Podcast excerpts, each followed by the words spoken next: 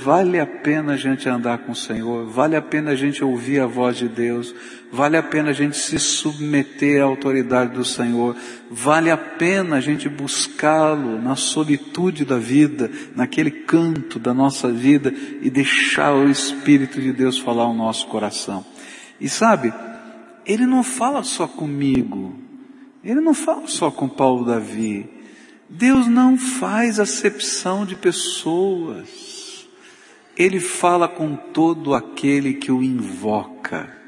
E eu queria convidar você e desafiar você, e esse é o projeto da minha vida. Desafiar as pessoas a conhecerem um Deus vivo, todo-poderoso, que fala, que responde, que intervém, que às vezes nos permite atravessar alguns desertos. E muitas vezes na minha vida já atravessei vários desertos. Eu sei de alguns irmãos que estão atravessando desertos, mas eu quero dizer para você, deserto é só um tempo na nossa vida, porque o Senhor está no controle de todas as coisas. E mesmo no deserto, Ele manda o maná. E mesmo no deserto, Ele faz brotar água da rocha. Mas depois, Ele nos coloca numa terra que mana leite e mel, porque é Deus, e Deus é Pai, e Ele te ama, e Ele me ama. E eu queria dizer para você, Deus tem alguma coisa tremenda para a tua vida. Busca o Senhor, busca o Senhor, pode buscar, Ele é Deus, Ele é Deus. E sabe, o segredo, não existe segredo a não ser a graça de Jesus na nossa vida. Esse é o segredo. Busca que você encontra. Amém? Abra sua Bíblia em Atos capítulo 20. Nós estamos estudando os primeiros 12 versículos, já falamos nos primeiros seis da viagem que Paulo estava fazendo para se despedir das igrejas que ele havia plantado. E ele tinha um sentimento como esse que a gente está falando. O sentimento é que ele nunca mais voltaria naquele lugar. Gozado porque não tinha ainda nenhuma profecia. As profecias vão vir Logo depois, nesse mesmo capítulo, virão profecias dizendo exatamente isso para Paulo: que ele ia ser preso, que ele, quando fosse para Jerusalém, coisas ruins aconteceriam, mas que era propósito de Deus, tudo isso. E que aquilo que Deus estava falando com ele era verdade. Mas ele não tinha ouvido essas profecias, ele só tinha esse sentimento: eu nunca mais vou voltar nesse lugar. E então ele sai fazendo uma viagem de despedida. E ele vai visitando todas as igrejas que ele plantou. E ele vai abençoando aqueles líderes que ele colocou naquele lugar. Ele vai reforçando a mensagem que ele tinha pregado. E agora ele está nos versículos 7 a 12 na cidade de Troade. E a Bíblia diz assim: No primeiro dia da semana reunimos-nos para partir o pão. E Paulo falou ao povo, pretendendo partir no dia seguinte, e continuou falando até a meia-noite. E havia muitas candeias no piso superior, onde estávamos reunidos, e um jovem chamado Eutico, que estava sentado numa janela, adormeceu profundamente durante o longo discurso de Paulo. E vencido pelo sono, caiu do terceiro andar. E quando levantaram, estava morto. E Paulo desceu inclinou-se sobre o rapaz e o abraçou, dizendo: Não fiquem alarmados, ele está vivo. E então subiu novamente, partiu o pão e comeu, e depois continuou a falar até o amanhecer, e foi embora. E levaram vivo o jovem, o que muito os consolou. Esse texto é um dos poucos textos na Bíblia que nos falam como era o culto naqueles dias. Como é que eles celebravam a Deus? E nós temos estudado esse texto sobre essa perspectiva. O que acontecia? Como era o culto na igreja de então? A gente já aprendeu que naquele tempo não existiam templos, que os cultos eram feitos nas casas. Os templos no cristianismo só vieram a ser construídos depois do terceiro século. Até o terceiro século eles usavam a casa das pessoas ou um lugar neutro onde pudessem reunir um maior número de pessoas, tipo uma escola, tipo um teatro, um anfiteatro. Então a maioria dos cultos acontecia no andar de cima das casas, naquilo que eles chamavam de cenáculo, que nós aqui em Curitiba chamamos de ático tá? Então lá no ático das casas se reuniam. E às vezes várias casas numa localidade se reuniam e os líderes se encontravam, planejavam. E de vez em quando, quando eles conseguiam um lugar maior, toda a igreja se reunia. Outra coisa que nós aprendemos é que naquele tempo eles guardavam o domingo, o primeiro dia da semana, tá? E esse nome que temos na nossa língua, domingo, quer dizer dia do Senhor, não é? Na nossa língua, no latim e assim por diante, veio dessa prática de celebrar o dia do Senhor, o primeiro dia da semana. Isso porque nós vimos que lá no passado eles guardavam o sábado como judeus e o domingo celebravam o culto cristão. E depois, quando houve a separação entre cristianismo e judaísmo, ficou só o domingo. Outra prática da igreja naquele tempo era celebrar a ceia do Senhor. E eles então lembravam da morte e ressurreição do Senhor Jesus, partilhavam o pão e o vinho e celebravam tudo quanto Jesus tinha feito por eles.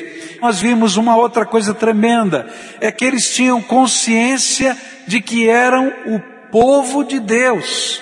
E nós aprendemos o que significa ser povo de Deus é um povo onde as barreiras caíram, não tem escravo nem livre, nem rico nem pobre, nem grego nem judeu, nem homem nem mulher. O que tem é um povo redimido, lavado no sangue de Jesus. E nós aprendemos que quem está do teu lado, não importa a classe social, não importa de onde tenha vindo, do que tenha acontecido, qual seja a sua história, é seu irmão porque Jesus o lavou no sangue dele, vertido na cruz do Calvário. E aí aprendemos algumas coisas tremendas sobre essa questão de ser povo de Deus. O povo de Deus é aquele que recebeu Jesus como Senhor e Salvador, não porque faz parte de uma igreja, de uma tradição religiosa, mas tem uma experiência com o Senhor. O povo de Deus é aquele que tem um compromisso um compromisso com Deus e com os seus irmãos. E é por isso que ele pede o seu batismo, ele se agrega à igreja. E o povo de Deus é um povo missionário, que coloca os seus dons e talentos para fazer a diferença nessa terra.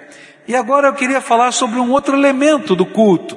Não é mais somente a consciência de ser povo de Deus, mas era a mensagem que era pregada. Eu falei no primeiro sermão dessa série né, que duas coisas eu já vi que se repetem. Né? O pastor prega muito, Paulo pregou bastante, né? e o povo dorme no sermão. E aí a gente já viu que tem similaridades. Mas o que eu quero falar sobre a pregação é a importância da pregação no culto. Que coisa tremenda, é porque você já parou para pensar que há dois mil anos o povo se reúne para ouvir a palavra de Deus. Mudou a tecnologia, você tem alguns efeitos visuais diferentes, você tem uma série de ferramentas diferentes, mas há dois mil anos as pessoas param para ouvir a palavra de Deus. E outra coisa, você já parou para pensar que a Bíblia nos ensina que a fé vem pelo quê? Pelo ouvir e ouvir o quê? a palavra de Deus, há um propósito. Quando a gente para tudo na nossa vida para a gente ouvir uma mensagem do Senhor. Isso não é apenas um ritual que se repete, mas há um propósito de Deus em a gente parar para estudar a Bíblia parar para ver qual é a mensagem de Deus que está contida nas Escrituras e como esta mensagem de Deus contida nas Escrituras afeta ou tem valor para a minha vida hoje. É interessante que a palavra de Deus era proclamada em todas as reuniões cristãs e incluía duas coisas: a leitura em voz alta das Escrituras, naquele tempo o Antigo Testamento, e a explicação das mesmas. Por exemplo, 1 Timóteo capítulo 4, verso 13 diz assim: Até a minha chegada, aplica-te à leitura, à exortação e ao ensino. Pregar a palavra de Deus é ler a palavra de Deus, é ensinar a palavra de Deus e é aplicar a palavra de Deus à nossa vida. A palavra exortação quer dizer isso. É como essa palavra pode fortalecer, como essa palavra pode animar, como essa palavra pode corrigir, como essa palavra pode encaminhar as pessoas. E Paulo estava dizendo para Timóteo: Timóteo, você está aí na igreja, eu estou em viagem, enquanto eu estiver fora, presta atenção no que é importante. Ensina a palavra, leia a palavra e aplica a palavra. É interessante que a Bíblia nos ensina em Colossenses 4, verso 16, que qualquer carta dos apóstolos, ela era recebida por uma igreja. Então, por exemplo, a carta aos Efésios, a carta aos Colossenses, qualquer carta, ela era recebida pela igreja, mas ela não era guardada na igreja. Alguém daquela igreja saía com aquela carta, visitando as outras igrejas e lendo e explicando aquela carta às pessoas. E aí vai começar a nascer o Novo Testamento. Por essa prática de copiar essas cartas, de copiar os evangelhos, e de ter aquilo naquele acervo daquela igreja, e de tempos e tempos ler aquelas cartas, e ler aqueles evangelhos, e assim proclamar a mensagem de Deus. Olha só o que está escrito em Colossenses 4,16. E uma vez lida esta epístola entre vós, providenciai para que seja também lida na igreja de Laodiceia, lede-a igualmente perante vós. Ou seja, a carta de Colossenses devia ser lida em Laodiceia, a de Laodiceia devia ser lida na cidade de Colossos. Agora, é triste ver como a palavra de Deus hoje é deixada de fora do culto de muitas igrejas hoje em dia. É triste. Eu fiquei sabendo de uma igreja que um irmão nosso esteve frequentando. Ele disse, pastor, é a coisa mais estranha. O pessoal chega lá e começa a cantar Roberto Carlos, Lulu Santos. Aí de repente canta um, um desses hinos que a gente está acostumado a cantar, um só, porque senão vai, vai espantar o povo. E alguém vai e traz uma mensagem, mas a mensagem não é da Bíblia. Ele cita um versículo, talvez, mas fala sobre a notícia do jornal, fala sobre tudo o que tem, e às vezes usa só um versículo. Diz, achei tão estranho, pastor. E quando a gente pergunta, ele diz assim, por que, que vocês fazem assim? Ah, porque esse é um culto para atrair aqueles que não conhecem a Jesus. Eu falei, uai, não entendi nada então. Porque isso tudo eles têm muito melhor lá fora. Agora, a palavra de Deus, a gente tem aqui, pode dividir essas coisas com muito maior propriedade. Eu nunca vou me esquecer de quando a gente estava entrando na, nessa questão de rádio e televisão, eu fiz um curso e aí alguém me disse assim, olha, é, uma pessoa estava ensinando sobre comunicação, olha, tudo que vocês não podem fazer é o que os evangélicos fazem no rádio e na televisão. Aquilo não funciona. Ah, como? O cara ora lá. Quem vai ficar ouvindo oração pelo rádio? Quem vai ficar ouvindo sermão? Quem vai fazer isso, aquilo, aquilo outro? Aquilo não atrai ninguém. A gente muda logo o seletor e acabou e tal. E quando eu comecei, então, eu falei, bom, então eu vou fazer aquilo que eu aprendi com o meu professor. Eu vou fazer um talk show. E a gente começou fazendo um talk show no rádio, há muitos anos atrás. Depois fiz um, alguma coisa parecida com isso na televisão. E um dia alguém chegou para mim e disse assim, pastor, por que, que o senhor não faz o que o senhor sabe fazer melhor? Eu não sei se o que ele queria dizer com isso, né? Mas tudo bem.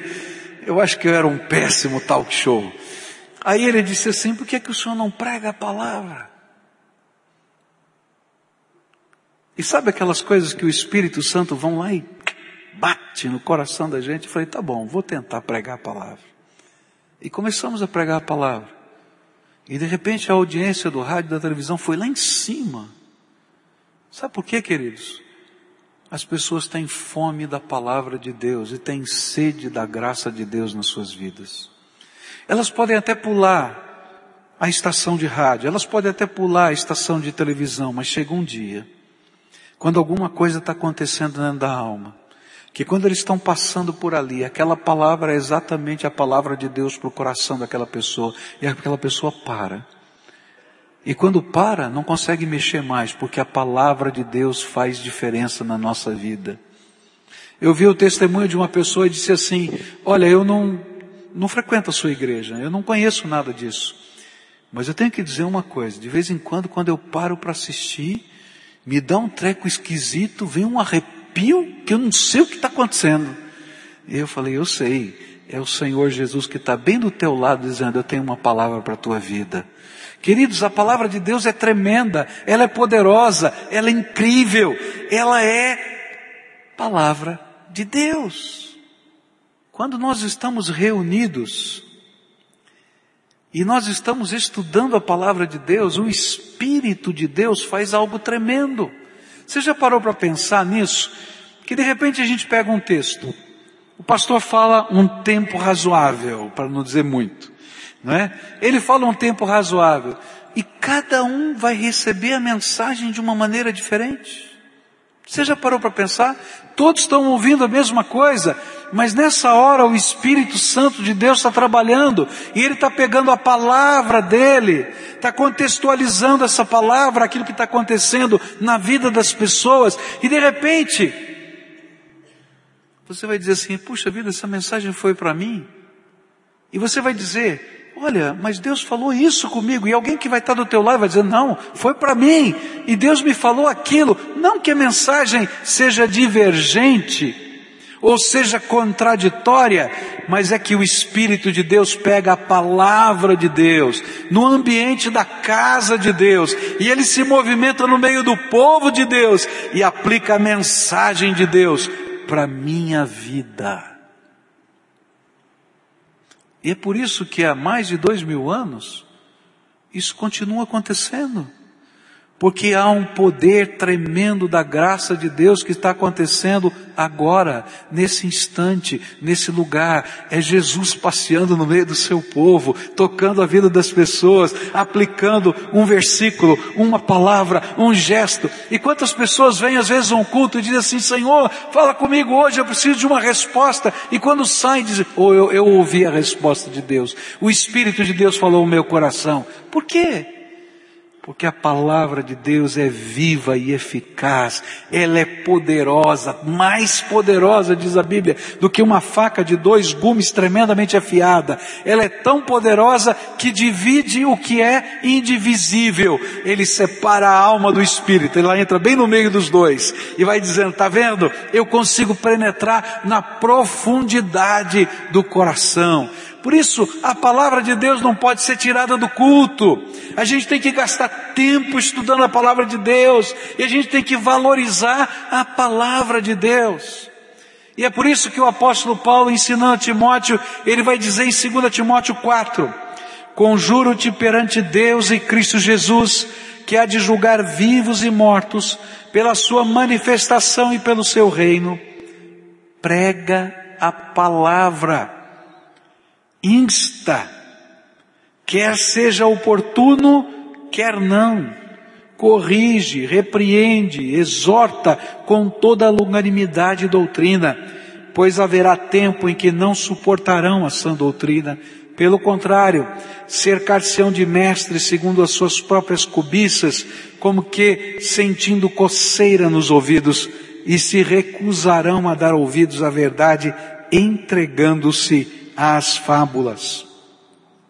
A Bíblia está cheia de recomendações de que a palavra de Deus tem que ser anunciada, tem que ser pregada, tem que ser lida, tem que ser trabalhada dentro da alma, porque enquanto a gente está fazendo isso, Deus vai falando ao nosso coração e vai nos dando valores. Quando eu comecei a estudar no seminário, eu fui tremendamente influenciado por um homem chamado Karl Lackler. Alguns anos atrás, eu consegui trazê-lo aqui para pregar em nossa igreja, já bem velhinho. E a gente brinca com ele ainda vivo, né? Porque ele é quase surdo dos dois ouvidos. E ele tem um aparelhinho que fica no bolso dele, tipo uma caneta, que regula o som dos dois ouvidos. Então às vezes aumenta um, diminui o outro. Então ele está assistindo o culto, de repente ele mexe na caneta, mexe para cá, para cá, porque ele está tentando ouvir. Mas esse homem é um homem de Deus, tremendo. E ele foi o nosso professor de uma matéria que marcou a minha vida, chama-se pregação expositiva. Ele dizia o seguinte, olha, você crê que a palavra de Deus é viva e eficaz, ela é poderosa? Você crê que toda a palavra de Deus é inspirada? Então por que, que você escolhe trechos da palavra de Deus para pregar? Prega toda a palavra. E ele então desafiava a gente a pregar expositivamente. Que é isso? É fazer isso que a gente faz aqui na igreja. A gente começou a estudar Atos e a gente vai lendo Atos 1, 2, 3, 5, 20. Por quê? Porque toda palavra é inspirada e toda palavra tem ensino e toda palavra é abençoadora. E aí alguém dizia para ele assim, mas pastor, se eu começar a pregar assim sequencialmente, será que vai ter gente convertida? Porque às vezes o texto não é apropriado exclusivamente para conversão. Ele diz assim, a palavra de Deus é viva e eficaz. Começa a pregar, você vai ver gente se convertendo. Ele diz assim, mas será que a igreja vai ser doutrinada? Porque às vezes tem algum problema ou outro que precisa ser ensinado. É verdade.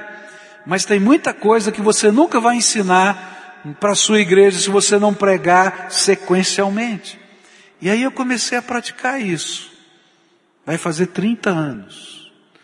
E eu quero dizer para você que Deus é bom e a palavra dele é viva. Você pode pegar qualquer texto da palavra e pregar. Você vai descobrir que tem ensino de Deus para a vida das pessoas.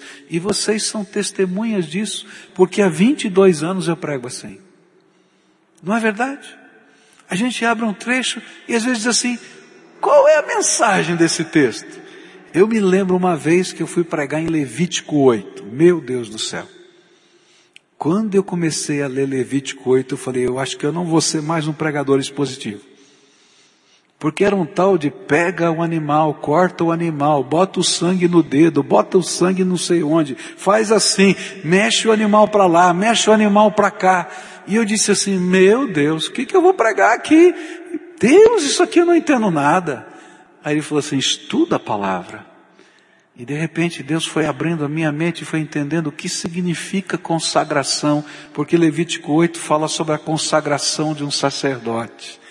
E aí ele vai dizendo, olha, tá vendo quando você molha a pontinha do dedo na mão direita, tá dizendo, essa mão pertence exclusivamente a Deus. E molha o pontinho do pé, ali, esse pé pertence exclusivamente a Deus. E a palavra consagração significa mão cheia. E eles então estendiam a mão e colocavam todas aquelas peças dos animais. E você já tentou equilibrar carne de animal, um colocado uma em cima da outra, ela começa a escorregar. E ele com todo cuidado tinha que mover sobre o altar. E ele está dizendo, olha, consagração são as mãos cheias das coisas do reino. E por isso você tem que tomar muito cuidado para poder movê-las diante do meu altar. Quanta coisa linda! Porque a Bíblia é a palavra de Deus. E onde a gente começa a estudar a palavra de Deus, queridos, a riqueza de Deus vai entrando dentro da gente e o Espírito de Deus vai falando com a gente. Por isso, de acordo com Martin Lloyd Jones, os períodos e eras decadentes da história da igreja sempre foram aqueles nos quais a pregação entrou em declínio. Quando o pregador está só ensinando filosofia, psicologia e qualquer outra gia, mas que não seja a palavra de Deus, queridos. Você tem professores muito melhores lá fora. Mas quando a gente começa a estudar a palavra de Deus, coisas de Deus começam a acontecer. Mas sabe, eu queria dizer para você que isso não acontece só com o pastor. Quando você começa a estudar a palavra de Deus na tua casa, coisas tremendas de Deus começam a acontecer na tua vida. Sabedoria de Deus vem sobre a nossa alma. Outro dia eu estava almoçando com uma ovelhinha minha, que eu tive o privilégio de discipular e levar ao batismo, e eu disse assim, sabe, desde o dia que você fez aquele voto de começar a ler toda a Bíblia, você tem mudado. E a gente pode ver a sabedoria de Deus na tua vida. Que coisa linda está acontecendo com você. A gente começa a conversar, eles, ah, a palavra de Deus diz isso em tal lugar. Falei, aleluia, olha que coisa tremenda. Sabedoria de Deus. Isso é para a tua vida, querido. Abre a Bíblia, deixa o Espírito falar. E tem mais. Quando a tua vida está cheia da palavra de Deus, do que, que você vai falar para os outros? A Bíblia diz que a boca fala do que o coração está cheio. E sabe o que vai acontecer? Algumas pessoas vão se aproximar de você e essa sabedoria de Deus que é tua, porque a palavra está aí no teu coração, guardada dentro da tua alma, você vai começar a dividir com outras pessoas. E as pessoas vão se aproximar de você, porque sabem que tem nessa boca, sua boca, uma palavra sábia que vem da palavra de Deus, dos valores do reino de Deus. Então eu queria desafiar você a ser um amante da palavra de Deus, a colocar a palavra de Deus dentro do seu coração. Davi dizia: Tua palavra escondi, no meu coração escondi, para não pecar contra ti. E é assim que funciona. E Paulo vai dizer: Tu, pois, meu filho, fortifica-te na graça que há em Cristo Jesus e o que de mim ouviste de muitas testemunhas, transmite-o a homens fiéis, que sejam idôneos, para que também ensinem os outros. Queridos, você vai ouvir da palavra de Deus, e sabe o que você vai fazer? Você vai dividir a palavra de Deus com outras pessoas.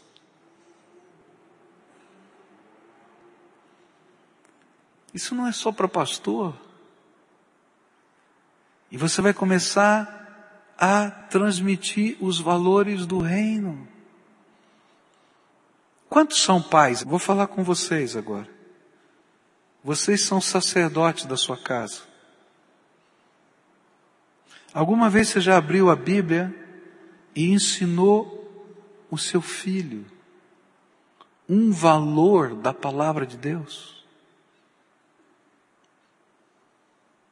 Às vezes a gente está preocupado em matemática, química, física, biologia, um monte de coisa. E a gente se esquece que a missão de um pai é ensinar um filho a viver. E às vezes eles sabem matemática, química, biologia, todas as artes marciais, música, e não sabem viver, não têm sabedoria de vida. E quem vai ensinar? A Bíblia está dizendo, ó, você tem a palavra?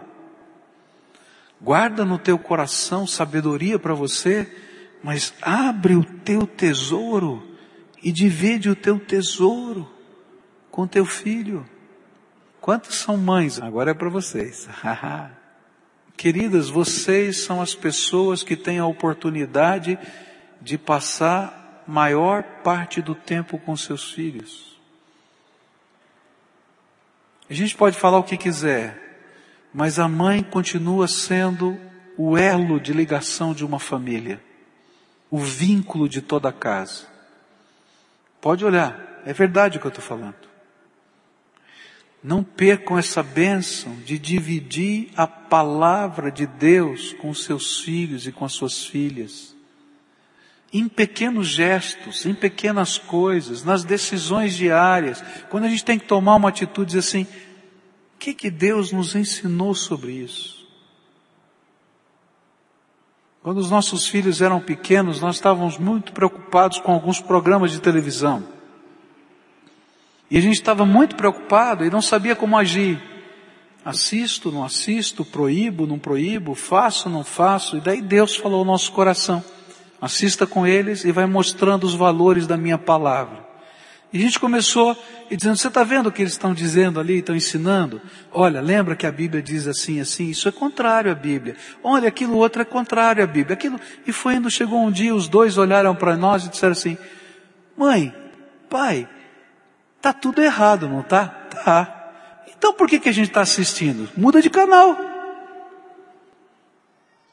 E foi tão gostoso, porque isso não era uma imposição ou uma lei era sabedoria de Deus pela palavra que estava sendo colocada no coração deles.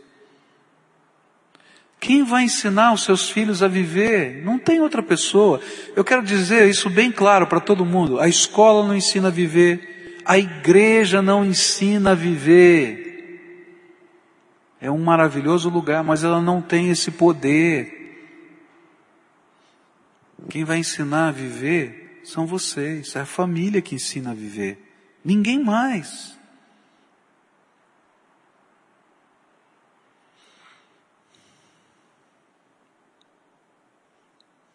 Quando eu estudo esse texto, eu descubro uma coisa tremenda.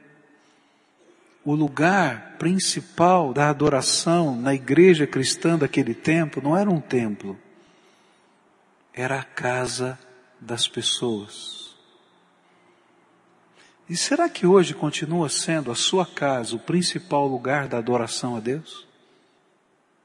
Será que a sua casa continua a ser o lugar da palavra de Deus, da oração, do milagre de Deus, das respostas de Deus? O que será que Deus quer nos ensinar com tudo isso? Um santo resgate. O resgate da palavra de Deus na nossa vida. Por isso, a gente não pode guardar esse tesouro para a gente. A gente tem que dividir esse tesouro com outras pessoas. E às vezes a nossa casa vai se tornar um lugar onde a gente discipula pessoas, onde uma célula se reúne, onde a gente tem alegria de ver a graça de Deus fluindo na vida das pessoas. E queridos, não tem alegria maior do que a gente ver o poder de Deus agindo. E saber que está acontecendo dentro da nossa casa. E que nós podemos ser agentes, agentes dessa graça, porque Deus vai agir através da nossa vida. Então, o grande desafio para você é valorize a palavra de Deus. Pega aquela Bíblia empoeirada, sabe aquela que está lá, que tem talvez até o teu nome na capa, tá? Mas está guardada e começa a ler a palavra de Deus. Tem muita gente que diz assim, mas pastor, eu não consigo entender a palavra de Deus. Então vou dar uma dica. Compra uma Bíblia na linguagem de hoje. Porque o problema não é a Bíblia. O problema é a tradução. A maioria das Bíblias que usamos foram traduzidas há mais de 330 anos atrás.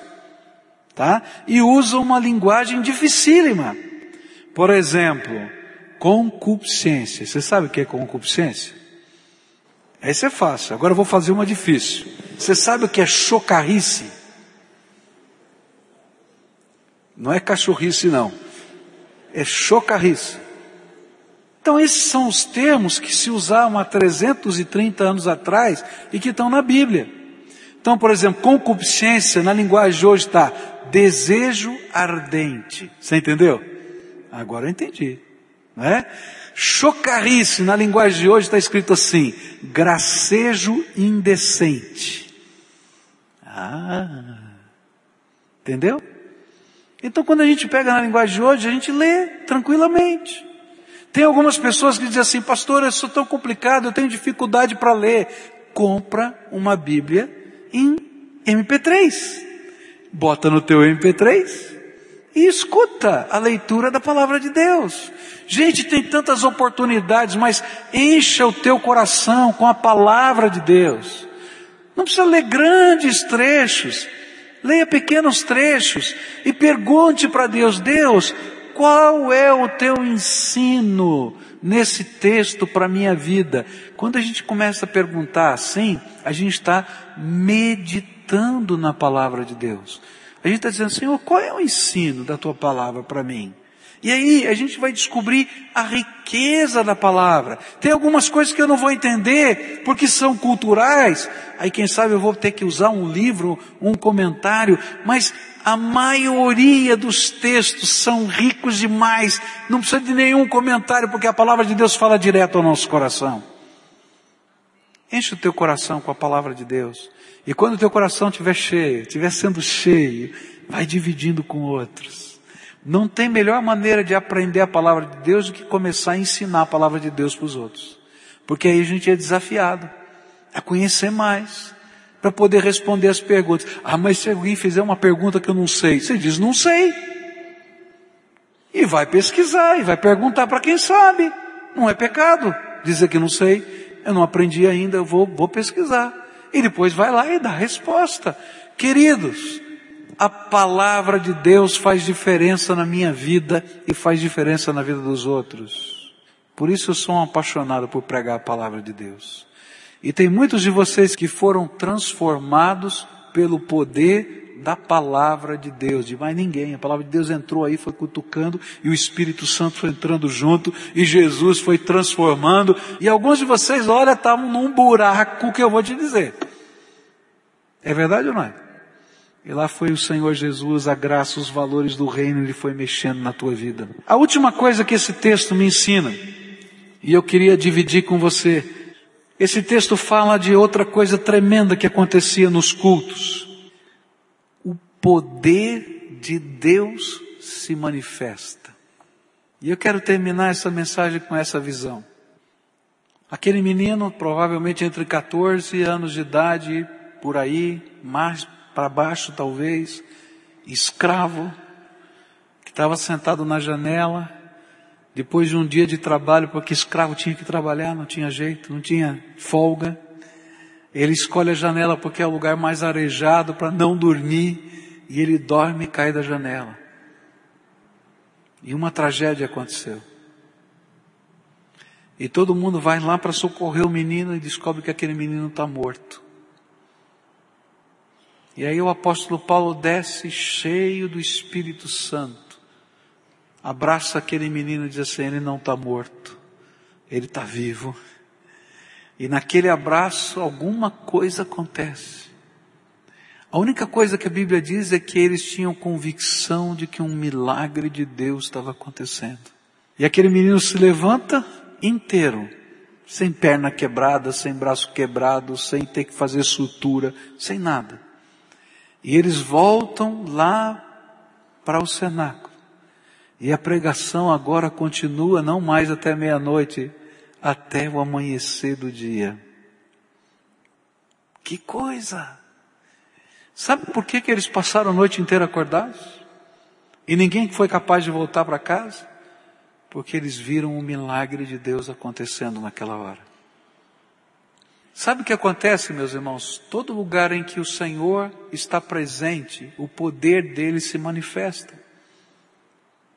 E o poder dele não é um raio que sai da mão da gente, não é uma palavra mágica que a gente diz e que ela tem poder de transformar a vida. É Jesus que vai passeando no meio do seu povo, enquanto a palavra de Deus está sendo ensinada, enquanto o povo de Deus está cantando, enquanto o povo de Deus está orando, e sempre que Jesus está presente, algo de Deus começa a acontecer. E não é um show pirotécnico, mas esses milagres vão acontecendo aí na tua vida.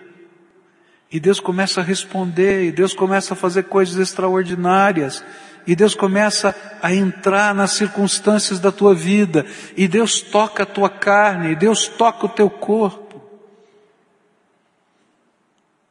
Eu me lembro de um domingo que nós estávamos celebrando a ceia, eu saí com o microfone aqui e assim, você tem alguma coisa para agradecer a Deus?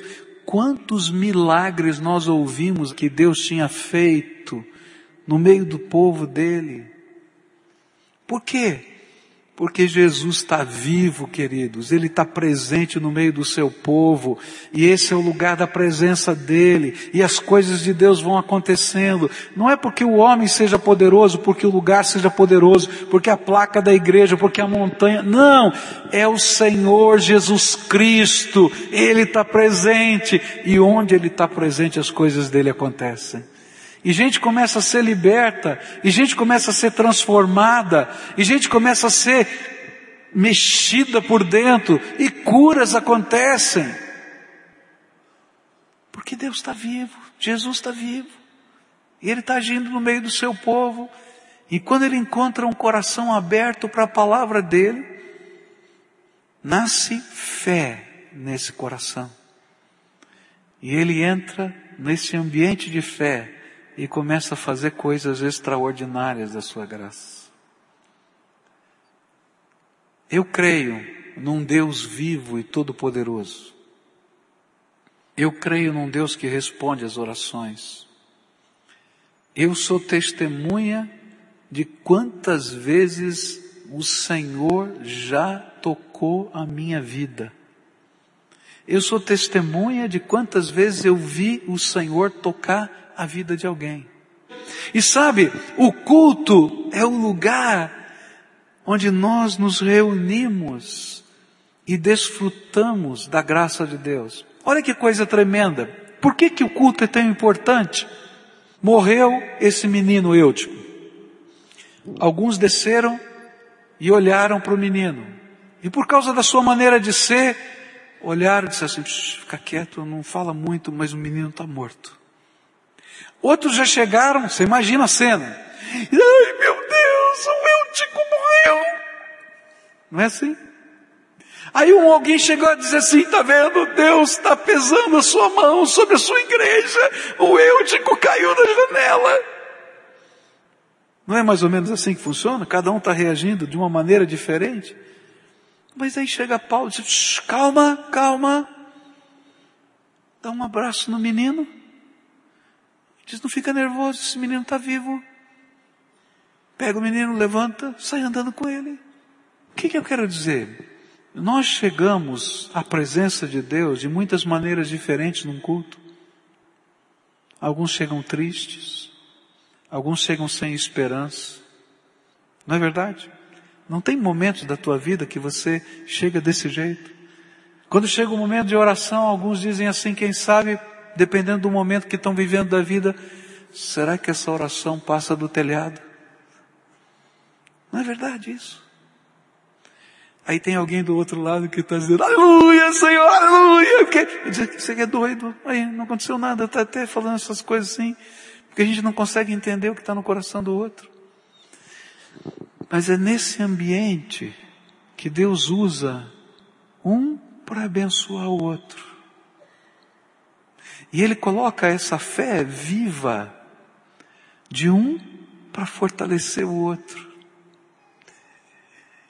E ele vai trabalhando o nosso coração. Alguns chegam desesperados.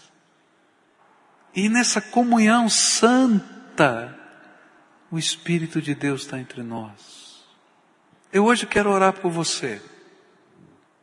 E quero orar por coisas tremendas que só Deus pode fazer na tua vida. Eu quero pedir milagres de Deus para você. Porque eu creio que Jesus é poderoso para fazer muito mais abundantemente além daquilo que pedimos ou pensamos, segundo o poder dele que em nós opera. Está assim na Bíblia. Não porque esse lugar é poderoso, não porque o pastor tem uma oração poderosa. Queridos, eu não acredito nisso. Eu acredito num Jesus todo-poderoso. E eu acredito que qualquer pessoa simples, que se aproxime dele com sinceridade de alma, de todo o coração, de maneira nenhuma Deus vai lançar essa pessoa fora da presença dele. Porque é promessa dele. Está na Bíblia isso. E eu vou pedir que Deus intervenha sobre a tua vida. E nós vamos ser parceiros nessa oração. Quando a gente ora junto com você aqui, a gente nada mais é do que parceiro. nós vamos emprestando a fé uns aos outros. E é tão bom isso, porque eu não sei qual é o momento que você está vivendo. E talvez seja um momento de angústia, e que gostoso é quando chega alguém e abraça a gente nesse momento de angústia, e é resposta de Deus. É tremendo isso, né? Que às vezes até algumas palavras que essa pessoa fala, parece que vai lá e prescruta o nosso coração, vai direto na nossa alma. E diz, como pode? Só Deus. Eu estava ouvindo uma irmã dizendo, eu fui numa igreja e estava lá, não era minha igreja, estava lá sentada e de repente houve um momento da oração e veio alguém orar comigo, colocou a mão no meu ombro e começou a orar pastor, parecia que aquela pessoa sabia tudo o que estava acontecendo na minha vida, pediu algumas coisas que eu estava clamando há tanto tempo, e eu sei que foi Deus. É assim que acontece. E talvez se você conversasse com aquela pessoa, dizer assim, você recebeu uma revelação? Eu disse, olha, eu não sei. Eu sei que eu senti no coração o desejo de orar sim, e orei, e o Espírito de Deus está no controle de todas as coisas. Entendem? Ninguém tem um raio-x espiritual para prescrutar a tua alma, mas Jesus tem. Ninguém pode dizer o que está acontecendo com você, mas o Senhor sabe. E de repente Ele coloca pessoas. Eu me lembro uma vez que eu estava muito triste, mas muito triste. Tocou o telefone no meu gabinete, direto. Geralmente o telefone é passado para minha secretária, não, nunca toca direto. Tocou direto no meu gabinete. Era hora do almoço, não tinha ninguém. Eu peguei o telefone, era uma irmã de São Paulo. Ela disse assim, pastor, senhor não lembra de mim? O senhor pregou na minha igreja dez anos atrás. Num retiro de casais. Ah, eu lembro. Tá, então. E nós temos um grupo de oração. E nós temos orado pelo irmão, porque Deus tem incomodado o nosso coração. E hoje eu tentei ligar para o Senhor para dizer, para perguntar qual é o motivo, porque Deus está incomodando a gente a orar pelo irmão. Dez anos que eu não vi aquela senhora. O telefone tocou naquela hora que eu estava angustiado e triste, como se Deus estivesse dizendo assim, filho, sou eu que estou no controle e sou eu que vou abençoar a tua vida. E quando a gente orar agora aqui, creia nisso. É o Senhor que está no controle, não é a oração do pastor, não é a oração do irmão, ainda que nós sejamos abençoados por essa santa comunhão. Mas Jesus está aqui. E eu queria orar por você. A gente pregou a palavra, a gente crê nessa palavra, e eu creio que Deus pode fazer milagres na tua vida. Você crê? Então, se tem alguma coisa no teu coração que só Deus pode fazer, está entendendo? Só Deus. Nós vamos falar com Ele agora. E nós vamos pedir, Papai do céu, só o Senhor pode fazer isso. Só o Senhor. E nós vamos pedir, Senhor, faz, derrama a tua graça. Agora, vou te dar uma dica. Se você quer aprender coisas tremendas de Deus, pega esta coisa que só Deus pode fazer e deixa Ele fazer do jeito dele. Porque às vezes a gente pede algumas coisas muito estranhas para Deus, que quando Deus está ouvindo, Ele não entende. Porque ele está vendo o presente, o passado e o futuro, e às vezes a gente está pedindo alguma coisa que ele sabe que não vai ser bênção. Como a oração daquela criança, já viram? Oração era a hora do almoço, né? E a criança estava orando. E ele viu a comida que estava em cima da mesa, e então era a vez dele de orar, e ele foi agradecer a comida. Então ele disse assim, papai do céu, faz o espinafre virar chocolate, em nome de Jesus. Uai, Deus pode até fazer o espinafre virar chocolate, mas ele diz, não, você precisa do espinafre. É bênção na tua vida. Então aprende a orar dizendo, Deus, eu quero te entregar a minha vida. Eu quero entregar estas coisas que eu não compreendo. Eu quero te entregar aquilo que está doendo no meu coração. E eu quero te pedir que o Senhor me abençoe. Que o Senhor tome isso nas tuas mãos e faça o teu milagre. Eu não sei o que é isso. Do teu jeito mas eu quero a tua bênção. E aí você vai ver coisas tremendas de Deus acontecer na tua vida. Vamos fazer uma prova de Deus hoje? Quer fazer prova de Deus hoje? Experimentar isso com o Senhor? Então, se você tem algum motivo que só Deus, só Deus pode tocar, mais ninguém, só Deus, porque a glória é dele. Só Deus. Nós vamos falar com Deus hoje. Eu creio de todo o meu coração que Deus vai fazer coisas tremendas. E vocês vão compartilhar isso aqui com a gente, o que Deus está fazendo, como Deus está fazendo, por quê? Porque o Senhor Jesus está vivo no meio do seu povo. Então, se você tem algum motivo assim, se a sua família tem um motivo assim, porque às vezes o motivo não é nosso, é da nossa casa, é da nossa família. Então eu queria convidar você para ficar de pé aí no teu lugar. Se a tua família estiver junto, você vai ficar junto com a tua família, tá? Você vai segurar na mão da pessoa amada aí da tua família e nós vamos pedir coisas tremendas para Deus, tá? E a gente vai se apresentar diante dele e pedir, Senhor, põe a tua mão de poder, põe a tua mão de poder. E a gente crê naquele que é poderoso para fazer muito mais do que você imagina. Muito mais do que você imagina. Você vai falar primeiro com Deus.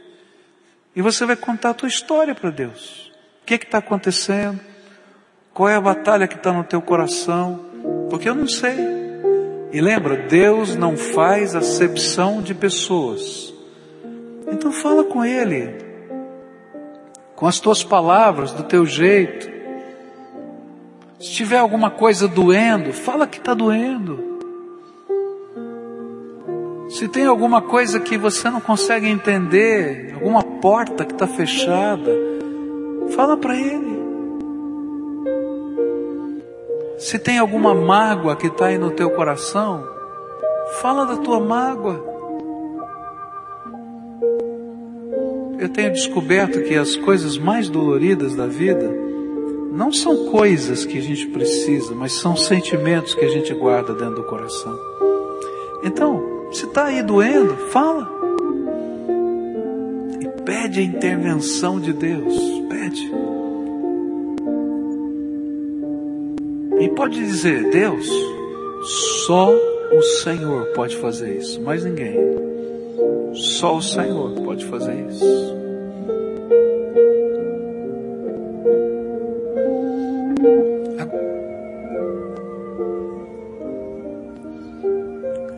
Agora quero orar por você.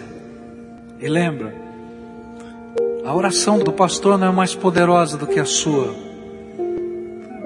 Quem é poderoso é Jesus. E Ele está ouvindo o seu clamor. Nós vamos clamar a Ele agora juntos. Senhor, manifesta o teu poder, manifesta a tua graça, confirma essa mensagem com os teus prodígios, sinais e milagres no meio do teu povo. Você concorda com isso? Então agora vamos orar juntos. Senhor Jesus, eu me coloco diante do Senhor junto com os meus irmãos, confessando diante do Senhor e diante dos homens que eu sou pecador, que eu estou cheio de defeitos, que se não fosse a graça do Senhor da minha vida, que seria de mim? Porque o Senhor é tudo, é a salvação, é a transformação, é a bênção. E se hoje eu estou aqui é só por causa da tua graça, só por causa da tua graça. Bendito seja o nome do Senhor. Bendito seja o nome do Senhor. Mas agora, Pai, à luz da tua palavra, eu desafiei esse teu povo a experimentar algo novo do Senhor. À luz da tua palavra, eu preguei, Senhor, e ensinei que no meio do teu povo o Senhor se revela com poder, que o Senhor responde às orações, que o Senhor faz milagres, que o Senhor liberta, que o Senhor transforma, que o Senhor faz o imponderável e que aquelas coisas que a gente sabe que ninguém mais pode fazer, o Senhor é capaz de fazer. E nós nos colocamos na tua presença agora. E cada um desses meus irmãos em Cristo, alguns chorando, Senhor, outros, Senhor, com o coração apertado, estão dizendo: Senhor, só o Senhor pode fazer isso. E eu quero te pedir: vem, ó Espírito de Deus, agora, vem sobre o teu povo. E eu quero te pedir que os teus milagres comecem a acontecer agora na vida desse teu povo. Que pessoas sejam libertas, que pessoas sejam curadas, que pessoas sejam tenham possam ver as portas se abrindo, que os teus milagres comecem a acontecer, Senhor. Ó oh, Pai, nós cremos que tu estás assentado no trono, que tu estás, Senhor, com todo o poder, todo o poder no céu, na terra, debaixo da terra, em todo o universo é teu, Senhor. E nós cremos, Senhor, que tu entregastes a Jesus esse poder para colocar todos os inimigos debaixo dos seus pés. E quando ele terminar essa obra, ele vai entregar de novo o reino ao Senhor. Por isso eu quero te pedir, ó Pai, em nome de Jesus, o teu filho, que o Senhor agora decrete do teu trono a bênção sobre o teu povo e como a tua palavra diz, Senhor, que nesta hora, quando essas orações sobem, como um incenso na tua presença, o Senhor esteja mandando os teus raios, os teus trovões, o teu poder se manifestar nessa terra, Pai. Se existem coisas que Satanás está fazendo, que nessa hora, Pai, na autoridade do nome de Jesus, todo o poder das trevas seja destruído que na autoridade do nome de Jesus toda seta inflamada do diabo contra essas vidas seja quebrada. Que nesta hora, Senhor, venha a tua graça, venha a tua misericórdia, venha o teu poder, venha a tua transformação. Senhor, se tem alguém aqui em pecado que está dizendo, Senhor, eu não consigo, me liberta. Eu quero te pedir agora, em nome de Jesus, que toda a cadeia de Satanás seja quebrada e que essa vida possa experimentar uma transformação pelo poder do teu Espírito Santo. Se tem uma família quebrada, Senhor, que talvez tenha ficado de pé dizendo assim: só o Senhor pode consertar a nossa casa. Eu quero te pedir, Senhor, faz esse milagre aqui hoje, em nome de Jesus. Ah, Jesus, revela o teu poder aqui. E que cada um possa experimentar isso aqui, Senhor. Que cada um possa experimentar isso aqui. Que cada um possa experimentar isso aqui, Senhor. Que cada um possa experimentar isso aqui, Senhor. E que a gente possa aprender que o melhor do Senhor está acontecendo agora, porque esse é o melhor para a nossa vida. Ó oh, Senhor, põe a tua mão de poder aqui, Senhor. E que nós possamos ser consolados pelo teu Espírito. Que nós possamos ser animados pelo teu Espírito. Tu és o nosso Deus, nosso amado o nosso Salvador bendito. Ó oh, Pai, recebe o louvor, porque nós cremos que o Senhor está fazendo coisas tremendas aqui entre nós. Em nome de Jesus eu oro. Amém.